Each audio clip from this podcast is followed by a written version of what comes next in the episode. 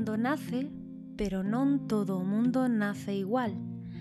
Hai quen nace para carniceiro ou panadeiro. Alguns soamente servirán para facer ensalada de tapioca. Pero de un xeito ou outro, cada ser humano é único para ben ou para mal. E a maioría dos pais creen que os seus fillos son as criaturas máis bonitas que adornan o planeta. Outros reaccionan de xeito menos emocionado. Bos días, boas tardes, boas noites ou boas madrugadas. Benvidos todos e benvidas, vos tamén, a Ollada Violeta. Hoxe viaxamos cara a unha película e cara a unha novela.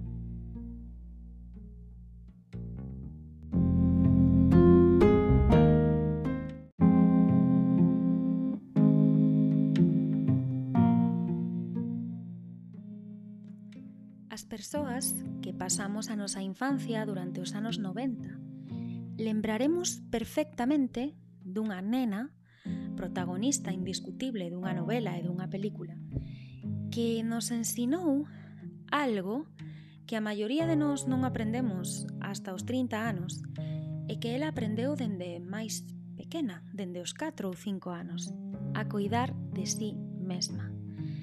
Esta nena ten unha innegable inteligencia emocional.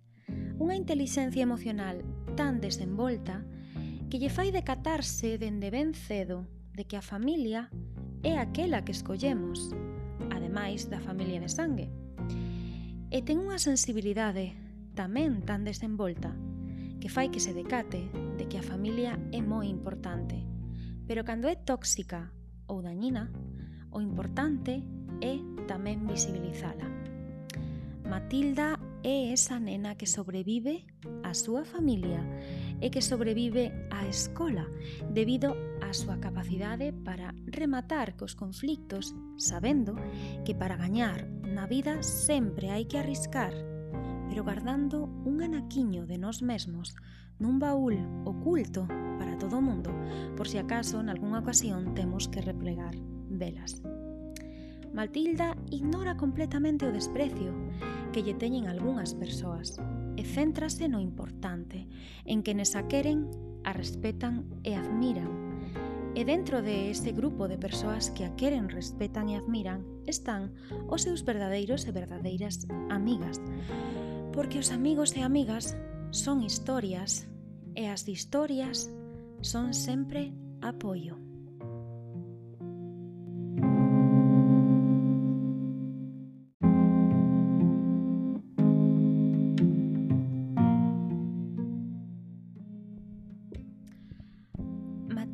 crea o seu mundo e dende ese micromundo que lle permite ser libre e mellor persoa, dende ese lugar da súa conciencia que lle permite medrar e ser a súa mellor versión, fai mellor o mundo do resto das persoas que a rodean, porque non hai nada mellor que ser autosuficiente e atopar sempre boa compaña nun bo libro.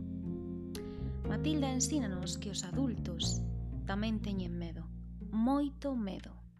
E normalmente cando eres pequeno ou pequena pensas que iso vai pasar, que cando medras xa marcha o medo, pero os medos mal curados acompañan durante toda a vida en forma de monstruos.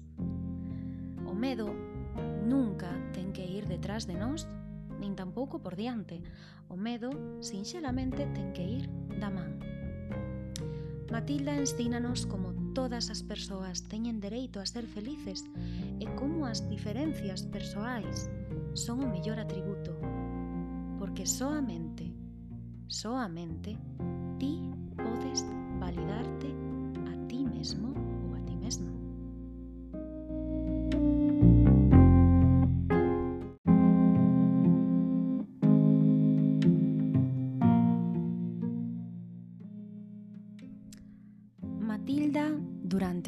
novela durante toda a película eh, pois, agasalla con grandes leccións como que cando alguén se para a perder o tempo en facerche dano, en humillarte, en realidade o que está sacando por moito por moita dor que nos poida provocar son as súas propias inseguridades e medos. Ensínanos máis cousas como que nunca hai que resistirse a un pastel de chocolate e que ter un carnet da biblioteca é o máis punky que podemos facer. Matilda ensina como o rencor transforma as persoas en adultos espantosos e como a amabilidade, algo que hoxendía parece ser cousa de cobardicas, é moi elegante e cool. E sí, Matilda tamén nos ensina que calquera momento do día pode ser grandioso e que é posible que nos sucedan cousas grandiosas.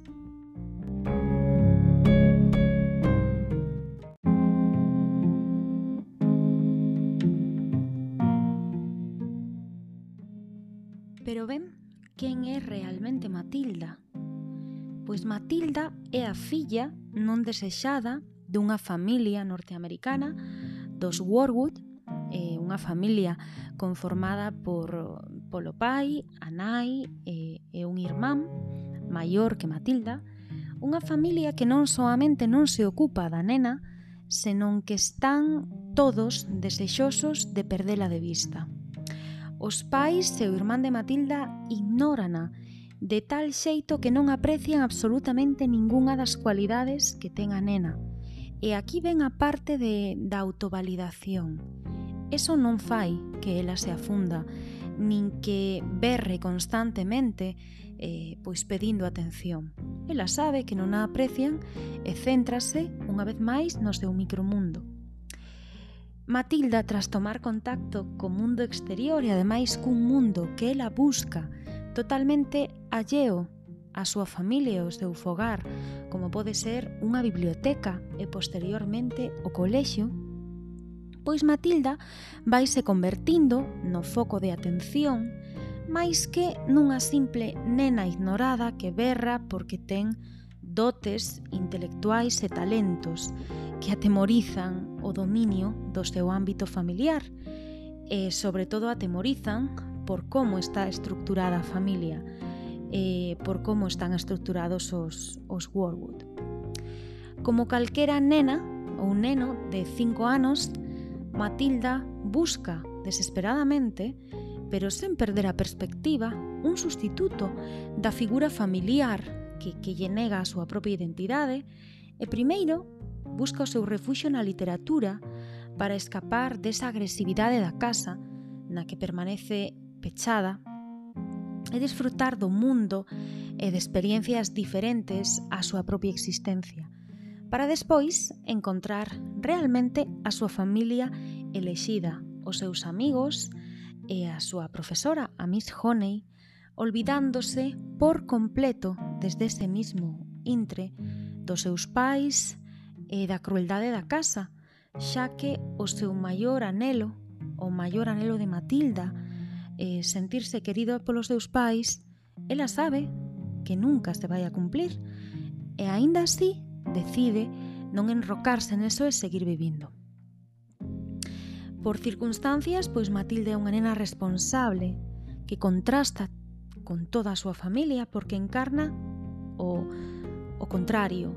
E, é unha persoa sencilla, non alardea das súas capacidades nin dos seus talentos, aínda que motivos non lle faltan.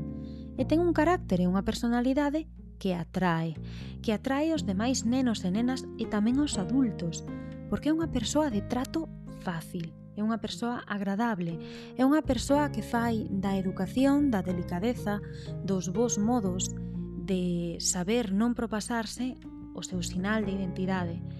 E Matilde é moi educada e preocúpase moito polos demais e polo seu entorno, sobre todo para evitar que se cometan as mesmas injustizas que se cometeron con ela. A perseverancia e a sensatez de Matilda darán, como froito, o premio final, o triunfo da autonomía e o triunfo do ben sobre a crueldade.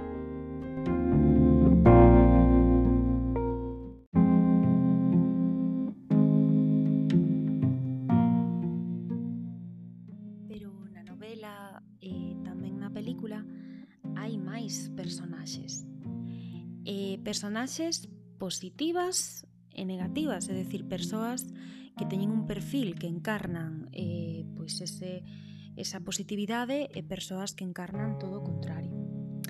Un exemplo pois é o de Miss Honey.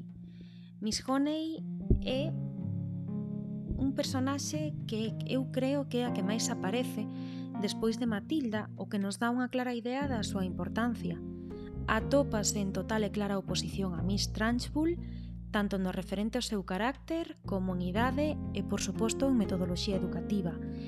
Ela é unha muller nova, ela é unha muller que encarna pois eses ideais eh, educativos de delicadeza, é sensible, é amante dos nenos e nenas, é dulce, como o seu propio nome indica, e é pois o referente perfecto para Matilda. Ainda que non temos que olvidar que Matilde é o seu propio referente. Miss Honey encarna unha corrente metodolóxica moderna. Cree que o aprendizaxe ten que ser divertido, dinámico, que ten que ser atractivo para os nenos e nenas e convirte os medios en algo tan importante como o propio fin, por iso ensina con cancións e con xogos.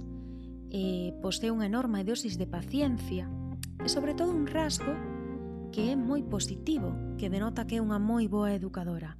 Nunca, nunca, nunca evita as preguntas directas dos nenos e tampouco lles ofrece unha resposta calquera para sair do paso, senón que toma seu tempo en explicarlles en buscar a resposta máis adecuada para que cada neno e nena, segundo o seu perfil, a poidan entender.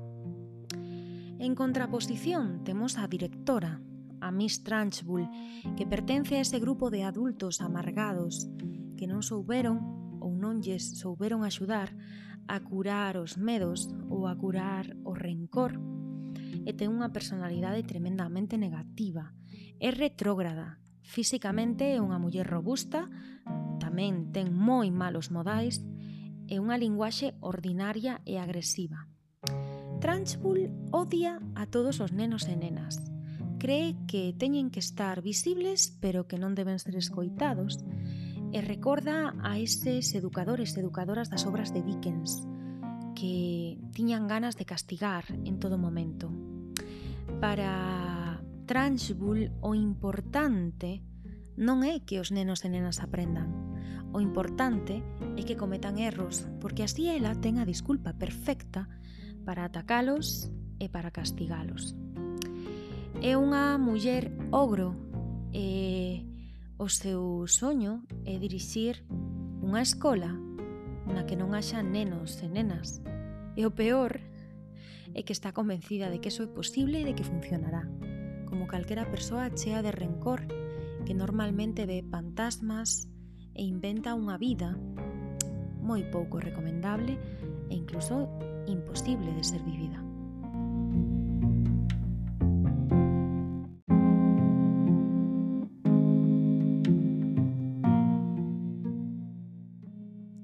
dúbida, en Matilda aparecen valores e antivalores. Os valores son ferramentas. Son ferramentas que nos permiten construir o noso fogar emocional. Son ferramentas que nos permiten construir a nosa ledicia, a nosa alegría, a nosa seguridade.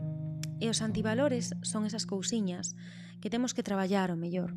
A envexa, e a falta de obxectivos, a falta de honestidade son cousas que nos fan dano e que pouco a pouco van destrozando todo o que vamos amueblando dentro do noso mundo emocional. Matilda é unha nena de ficción, pero ten moitísimas cousas que son realidade. Eu, dende que a miña terapeuta e, e outras terapeutas anteriormente descubriron en min ese rasgo de alta sensibilidade, de persoa altamente sensible, pois tamén pensei que Matilda podía ser unha nena altamente sensible. E que é ser unha persoa altamente sensible?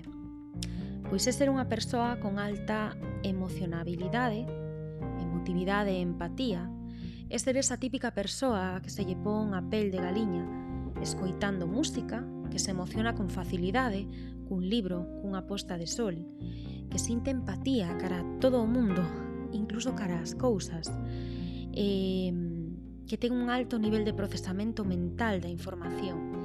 A típica persoa que se lle veñen moitos pensamentos a vez a cabeza, bucles. Eso ten unha parte negativa, pero tamén unha positiva, que sempre vas a ter a oportunidade de non estar encasillada nunha idea. E se algo non sae, tes 50 camiños abertos diante de ti.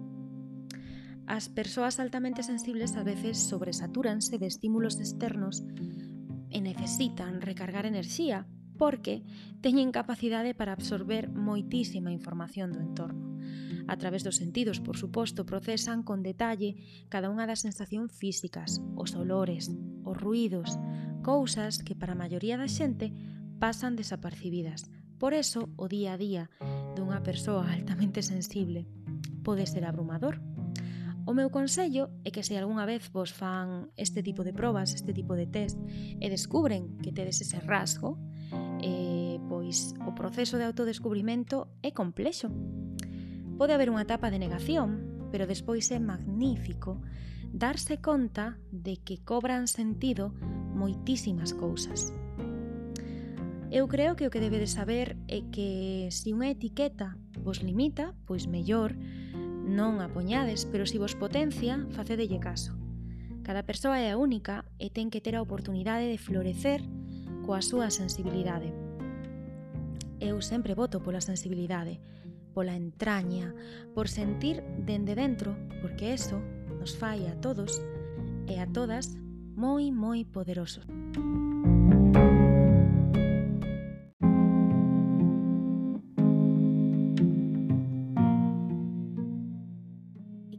poderosas son esas personaxes como Matilda, personaxes que van máis aló de ir en un tren a Hogwarts ou de inventarse terabitia.